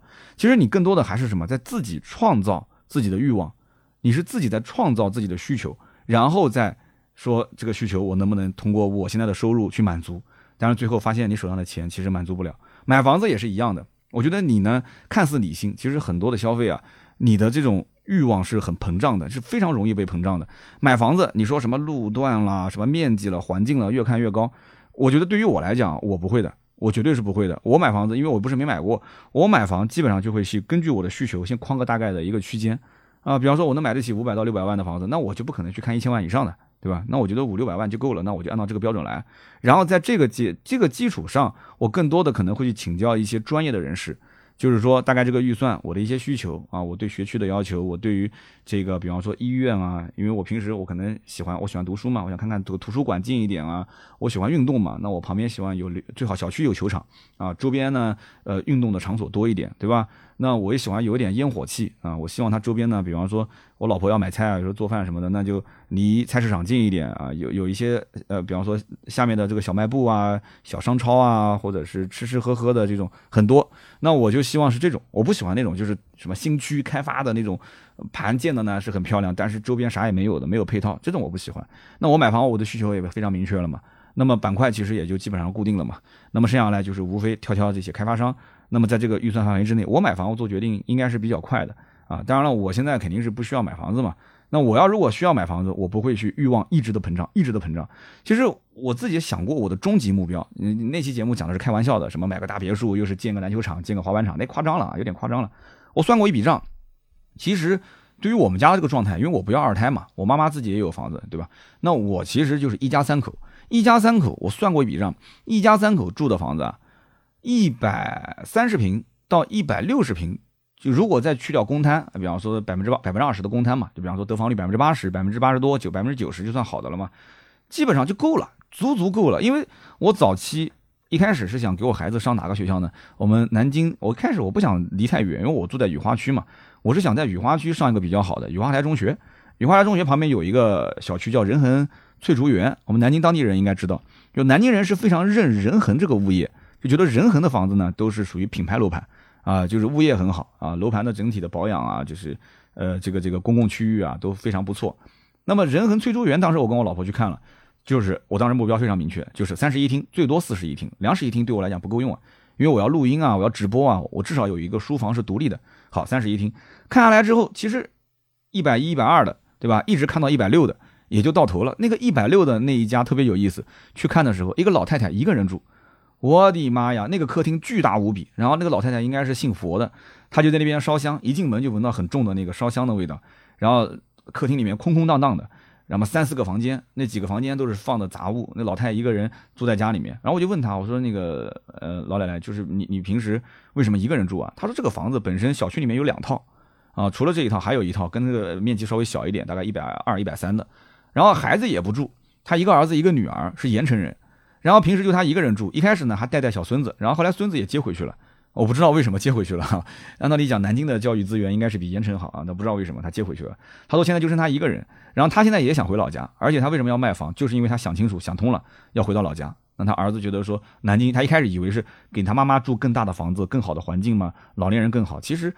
其实不是的，他回到自己的家乡，自己的这个故土，他跟他的一些老朋友在一起玩，他更开心。在南京的话，其实对他来讲，一个人很孤独嘛，所以他儿子呢就决定老妈妈要回去了，那小区里面就留一套，就把这套大的给卖掉。他那个时间点卖，其实非常划算。如果当时他我没买嘛，如果当时他没卖那套房子，现在再卖，那我估计至少要亏一两百万，真的是。那个房子就是学区房啊，就是对应的余华台中学的学区啊，我也没买。但是呢，我看完之后，其实就对我有一个非常大的感触，就是我知道了，我其实终极的目标是大概多少个平方的房子，我就很清楚了，就是一百二、一百三，对我来讲完全够了，一百五、一百六就相当于是比较改善了。对吧？有两个书房，对吧？有有有两个休息的房间。那我跟我媳妇儿一间房，我孩子一间房。孩子可以在他自己的房间里面写作业啊啊！如果孩子不在自己房间写作业，那我可以拿一个房间给他作为他的书房。那我也可以拿个房间，呃，给我当书房。而且我还发现一个什么情况呢？因为我的情况比较特殊，在于我要录音，我要直播，有的时候就讲话声音比较大。那有的时候这个房间如果隔音不是特别的好，那隔壁的房间或者外面的人能听得见。所以我还特别喜欢什么呢？我喜欢那种飞机户型。很多人就不喜欢，有很多人就喜欢那种方方正正的户型，对吧？我还就喜欢飞机户型。什么叫飞机户型？就是南北有一个房间是隔着的，隔着一个大客厅的。那我肯定是在最，比方说啊，朝北的那个房间就作为我的书房，我无所谓啊，什么有没有阳光啊，这个无所谓。那我在那个房间里面，不管我怎么喊、怎么叫、怎么去录录音啊、开直播啊、拍视频，其实对我家人是没有任何影响的。所以我喜欢飞机户型。所以你看，就每个人的需求不一样。所以你要如果说是买房子什么的，就一定要根据自己的需求来。每个人呢，他自己的生活方式不同，生活习惯不同，所以他的需求也不一样。所以不是说真正特别好的房子就一定适合你，而适合你的房子，它不一定是路段更好，或者说是价格更贵啊，或者说是户型更加的方正的房子，所以要完全根据自己的来。所以你看，你买车，你买房。包括甚至于你买电动车，你的你的核心的需求你都一直没有把握住，就你没有把握住重点。你要能解决的问题点就是你现在目前所存在的这个痛点。你痛点是什么？你只要解决到你的痛点就可以了，在你的预算范围之内。就你的生活，其实你感觉你有很多地方需要改善，但是你要想清楚，你真正你手头的那个有限的资金，在不去撬动杠杆的前提条件下，你马上立刻能解决的是哪个痛点？马上就解决，马上就能让你生活质量改善。对你的生活整体也没有什么太大的压力啊，这种我觉得都是可以的。所以像老家那个房子，你说什么推倒重建，我完全我就，我觉得你买车你都那么纠结，你买个 G R 八，买个探险者，你往上看看到腾势，你都说我最终。这个钱还用来去提前还款，那就说明其实你我我觉得你的整体的这个预算不是特别的高，所以你就不要想那么多了啊！你不要想那么多了。电动车骑骑也挺好的，宝骏啊开开也不错。你将来要换，其实你刚刚前面说的，你如果完全就是要七座的话，你就买个什么宝骏加 G 啊，不就可以了嘛？十来万块钱就能搞定的事情，对吧？你要真的想说改善你出行的需求，老家的房子实在不行，就家人住的如果真的不舒服了，你就花点小钱给他重新装修一下不就行了嘛？对吧？好吧，那就是这位听友的一个留言，做个简单的小互动。那么下面一位听友呢，是我们点赞最多的，他的名字叫做经常在当啊，D O N E。他说：“刀哥啊，哎呀，你总说你放得开，总说这个接广告被说被大家骂都是能接受，结果呢，你节目里面总是提啊，说因为商业被人怎么怎么讲了，呃，说什么现实情况这个这个音频不挣钱，这个不挣钱。他说你给我感觉就是你很委屈。”啊，就是很委屈什么呢？明明是个广告，你还被喷。他应该是看我抖音的。他说你抖音上面那个极客穿越无人区，对吧？当时你被人骂成那个样子，最后你还拍个视频还要解释。他说你有什么好解释的呢？对不对？你解释有什么意义呢？你既然选择音频，比方说放飞自我，你敞开来聊，那你还管那么多干嘛？萝卜青菜各有所爱。音频你不说其他的，你就算是流失了粉丝，你三刀你还不是汽车类的排名第一吗？他说我感觉啊，你顾虑太多了。啊，患得患失，你做不到那种潇洒自如。这么多节目了啊，你做那么多期节目了，你是个金牛刀的心态，其实大家都清楚。有些话你也不用多解释。然后后来我回复了一下，我说人啊都是吃五谷杂粮的，总是有七情六欲的。然后有的听友就讲啊，这理性是比较痛苦的啊，也有人讲说刀哥那，你就是倒苦水，把粉丝当成垃圾桶啊。然后也有人讲说刀哥其实挺接地气的啊，之前说这个新能源连着说，我都听得还很乏味了，都不想听了。但是现在这种风格还是挺喜欢的。怎么说呢？其实我感觉啊，音频真的是家人啊，就这音频的评论区里面，大家是跟你说真心话的，你甭管是。啊，说我不好，或者是你在后面夸我啊，其实我都能接受。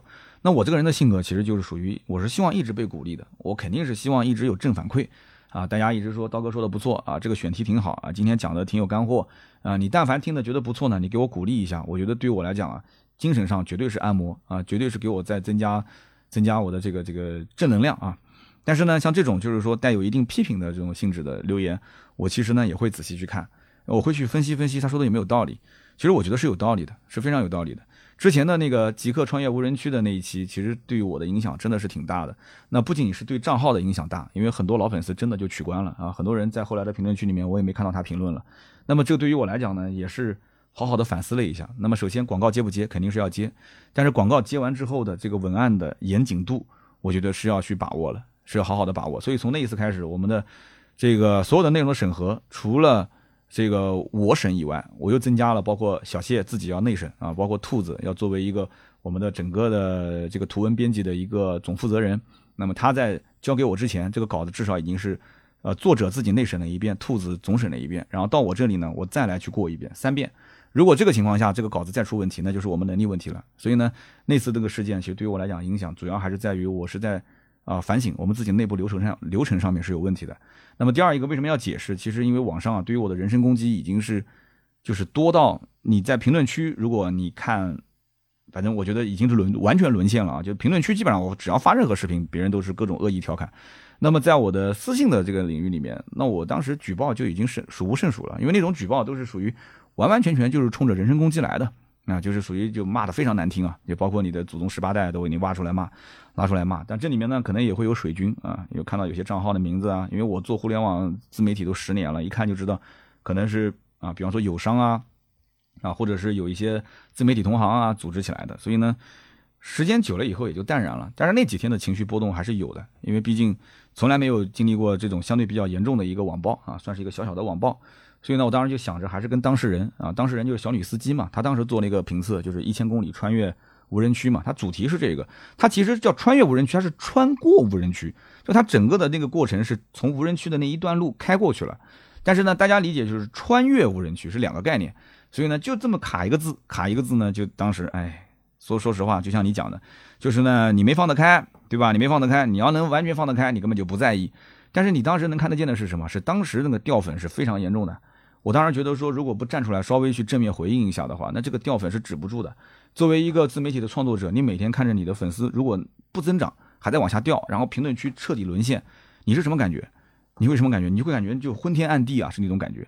所以呢，我觉得这哥们儿就是叫经常在当。你可能不是做自媒体创业的，如果你是做自媒体创业的，我觉得你完全能理解我当时那个时候的一种心态。我能做成那个样子，就只是回应那么一次，从此以后再也不说，我就回应了那么一次。然后我的音频节目里面可能也就说那么一两次吧，最多也就一两次，后面我就没有提过这个事情了。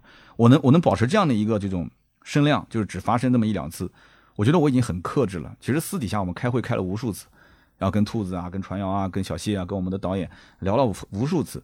啊，我应该怎么办？我应该怎么做？我应该后期内容怎么做调整？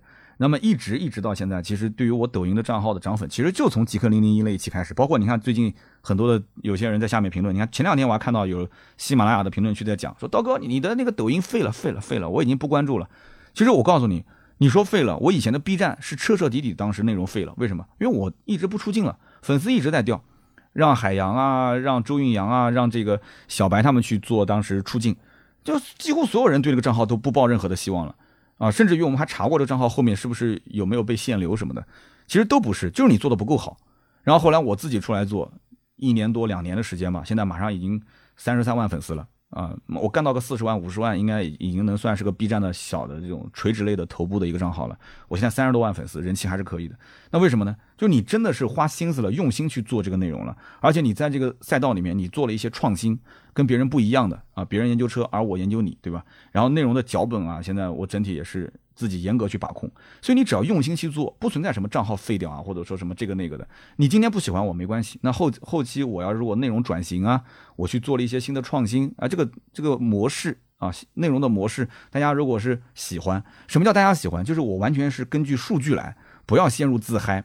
很多人做自媒体就做自己喜欢的东西，你不要去做自己喜欢的东西。你既然选择在这个里面去作为你的事业啊，作为你既感兴趣又想赚钱的一个啊事情去做，那你就要根据数据来分析，不要完全去根据自己喜欢什么我做什么。你要首先做你能做的事情，这是确定的，对吧？你不能做的事情不在你这个领域，那你做的就非常的累。那汽车本身是我擅长的，我喜欢的，OK。那么剩下来就是你要去分析这个平台到底什么属性。其实这么多年来，我一直坚持在抖音上做知识输出。啊，做中长视频，你看我的视频动不动三分钟、四分钟、五分钟，它不适合抖音这种生态。往那边一坐，然后就开始巴拉巴拉去讲。所以呢，现在我就把它调整的偏娱乐化一点，叫形式换，内容不换。你仔细去看，其实这个内容里面还是有很多干货的。只不过呢，它通过一种比较娱乐搞笑的形式把它表达出来。懂的人只要一看就知道，这哥们儿肚子里是有货的，要不然他写不出这样的脚本啊。不懂的人就是哈哈一笑。你要能让不懂的人开心，你要能让懂的人收获。哎，我觉得这个内容就有价值了。那最近我试了两期啊，大家可以看看我抖音上最近的这两期视频，觉得不错，你可以点个赞啊；觉得不好玩，你可以转身就走啊，这个没关系的，大家都不强制嘛，对吧？所以呢，我觉得这哥们儿说的有道理啊，对我来讲的话也是有些启发，非常感谢啊，非常感谢。那么下面一位听友呢，叫做矮白胖子，他说我喜欢三刀，就是因为你说的内容接地气。这些年啊，高速发展让很多人以为这是个常态。未来呢，总是比现在要好，但是大部分人忘了，九八年才没有粮票，二二年我们才消除绝对贫困，吃饱才几天时间，你想想，难道就各位这么膨胀了吗？一个国家和民族牛的时候呢，不是最重要的，重要的是要看经济衰落的时候、衰败的时候还能爬起来，这才是真的牛。改革开放这么多年来啊，我们其实没有真正经历过真的大衰退。一个不通世事的人和历经千帆的人比起来的话，我们其实无论是从物质还是心态上，都还缺乏积极的锻炼。只有摔倒了再爬起来，才算是真汉子。要懂得资产配置，要有风险意识。十几年前，我认识的很多人都会超前消费，一年就赚个二十来万，哎，他就会去买房买车啊，买奔驰、宝马、奥迪。他说我呢，一辆车都是超过十二年左右才会去更换的。他说：“我的用车方式就是用最节俭的方式去代步出行就可以了啊，没什么大问题。对，是的，没什么大问题啊。我觉得这是一个非常非常理性的一个听友，而且呢，一看就是平时啊也非常关注这个全球时事的啊。我们目前处在什么样一个阶段？我们我们应该用什么样的心态？”我们应该用什么样的生活方式去应对啊现阶段的这样的一种啊整体的这个形势，而且短期内可能还不会有什么大的变化。那么其实大家看清楚的也就看清楚了。但是很明显我会发现啊，无论是从我们从各个平台，比方抖音啊、小红书啊，还是从我们的这个喜马拉雅的音频评论区里面，能看到很多人还是没有看清楚的，只是大概知道，但是呢，并没有刺痛他啊，并没有让他真正能感知到这个危机啊其实是四伏的。他们还是会想着，我现在当下如果不花，我现在心里面特别难受啊！我哪怕贷一点款，还对这个他的行业抱有一些幻想啊！我现在的收入，对吧？将来会更好啊！我的这个工作肯定是很稳，他还是会有很多的这样的一些想法。就是有些时候你跟他讲道理，就还是那句话，就像我现在在各个平台里面，我发现讲道理是没有用的，就是大家是需要刺激，是需要被刺激啊，需要短暂的这种快乐，要持续的被刺激的快乐。那么这样一来的话，那么。应对到这个生活当中来讲的话，其实有些人那不就是要我就得要马上买，我马上不买，我觉得我跟我的同事比，跟我的老同学比，跟我的亲朋好友、邻居去比，那我就不幸福。为什么呢？我不讲那句话吗？就是幸福都是比较出来的啊。那他你跟他讲，你说你跟他讲，摁着摁着摁着，你不要去那么去消费。但是他觉得说，我只有我只有通过贷款，只有通过撬动杠杆、超前消费，我才能得到现在的快乐，要不然我不快乐。那如果说你的认知、你的快乐只是来源于这个。那我觉得就很危险了，真的是很危险。所以大家呢，其实到最后有点像上课了啊，心灵鸡汤了。呃，我的主张就是实用主义，对吧？有多少的钱办多少的事情，快乐往往都不是用钱来买的，对吧？打球你要打篮球很快乐，玩滑板很快乐，抱把吉他弹弹琴很快乐。我就甚至抱个什么 Kindle 躺在沙发上面就去看小说，我也很快乐。但是问题在于什么呢？就唯一不快乐的点就是我没有时间。如果我有时间，我能做很多很多的事情。所以现在呢，我的爱好我也没放下，我现在一切的一切都在为我的将来这个老来做准备，对吧？我静在家里面，我可以看看小说啊，我看的小说，我喜欢看什么玄幻小说，我什么都喜欢看，言情小说我也喜欢看，对吧？然后我要是创业，我就喜欢看一些针对性的工具类的书籍，对不对？那我要是出去，我就打球，我一堆的球友。啊，零零后的，对吧？九零后的，呃，职业的、半职业的，认识不少人。我跟他们去打篮球，对吧？我去玩滑板，我也认识一堆玩滑板的，对吧？就小年轻啊，大学生啊，对不对？很快乐，我能快乐的事情特别多。弹吉他，我还想组个乐队呢，虽然我唱的不咋地，但我觉得很多事情没有做啊。但是现在没有时间做，所以我对我的未来还留有一些幻想，还留有一些这种我能够享受快乐，但是并不是花钱，一定要花很多钱才能获得的快乐。这些东西你得有啊。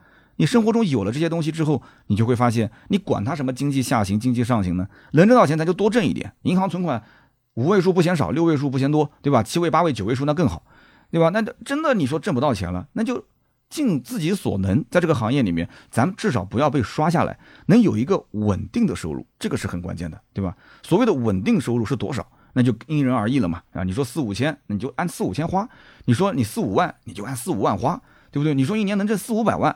那你就得低调一点了，为什么呢？因为很多人他过得不幸福。你不要吃饭的时候你还吧唧嘴，对吧？我们不上次节目就讲了吗？我说我们这个汽车行业炫富的特别多，对吧？炫富特别多，他这里面这炫富还分两种，有的他确实是真有钱，他就是过这种生活；但有一些他就是造人设，他其实并不一定活得那么快乐、那么幸福、那么有钱，好吧？那行啊，那咱就聊那么多。今天这一期又是一百分钟，希望大家反正有月票投投月票啊，播放页面小三角的下方投投月票。如果呢，评论评论，点赞点赞，转发转发，这都是对我的莫大的支持，非常的感谢啊。那么，如果大家想关注更多的内容，可以关注我的哔哩哔哩啊，每周更新一期，在星期五的时候长视频啊。那么账号叫百车全说，那么也可以关注我的抖音账号三刀砍车，每天都会有更新。那么还有我的新浪微博百车全说三刀啊，每天会评论一下这个车圈里面最新的一些消息。那么同时还有我的公众号百车全说，大家可以点一波关注，可以加入到我们的微信社群，也可以加我们的微信啊，微信号是四六四幺五二五四。想要跟我一对一交流呢，也可以关注一下我的知识星球，在我们的喜马拉雅的这个详情页面里面有一张长图，滑到最下方有个二维码，扫一下就可以加入我的知识星球了，好不好？那么今天这一期呢就到这里啊，下一期节目呢可以提前预告一下，下一期是我跟依然老师，我们两个人又可以做一次对谈了啊，这次呢是喜马拉雅呃邀请我们两个人，说上次听我们俩聊得很好，说这次能不能再谈一谈呃新的话题？那我们这次开的新话题呢就是聊一聊国产的百万豪车。啊，这个话题很有意思，依然也想聊，我也想聊，就是国产的百万豪车到底是卖给谁？好吧，那么下期节目呢，我们周六上线，星期四的下午，我跟依然老师两个人会在这个 My Club，就是喜马拉雅直播，会进行一个直播对谈。如果你想听直播，你可以下午一点钟，你直接在我的专辑上方会有个小的开播的那个页面，点进去就可以了。那如果说你想听回放，没关系，随便什么时候听，星期六上线，好吧？那么今天这一期就到这里，我们下期接着聊，拜拜。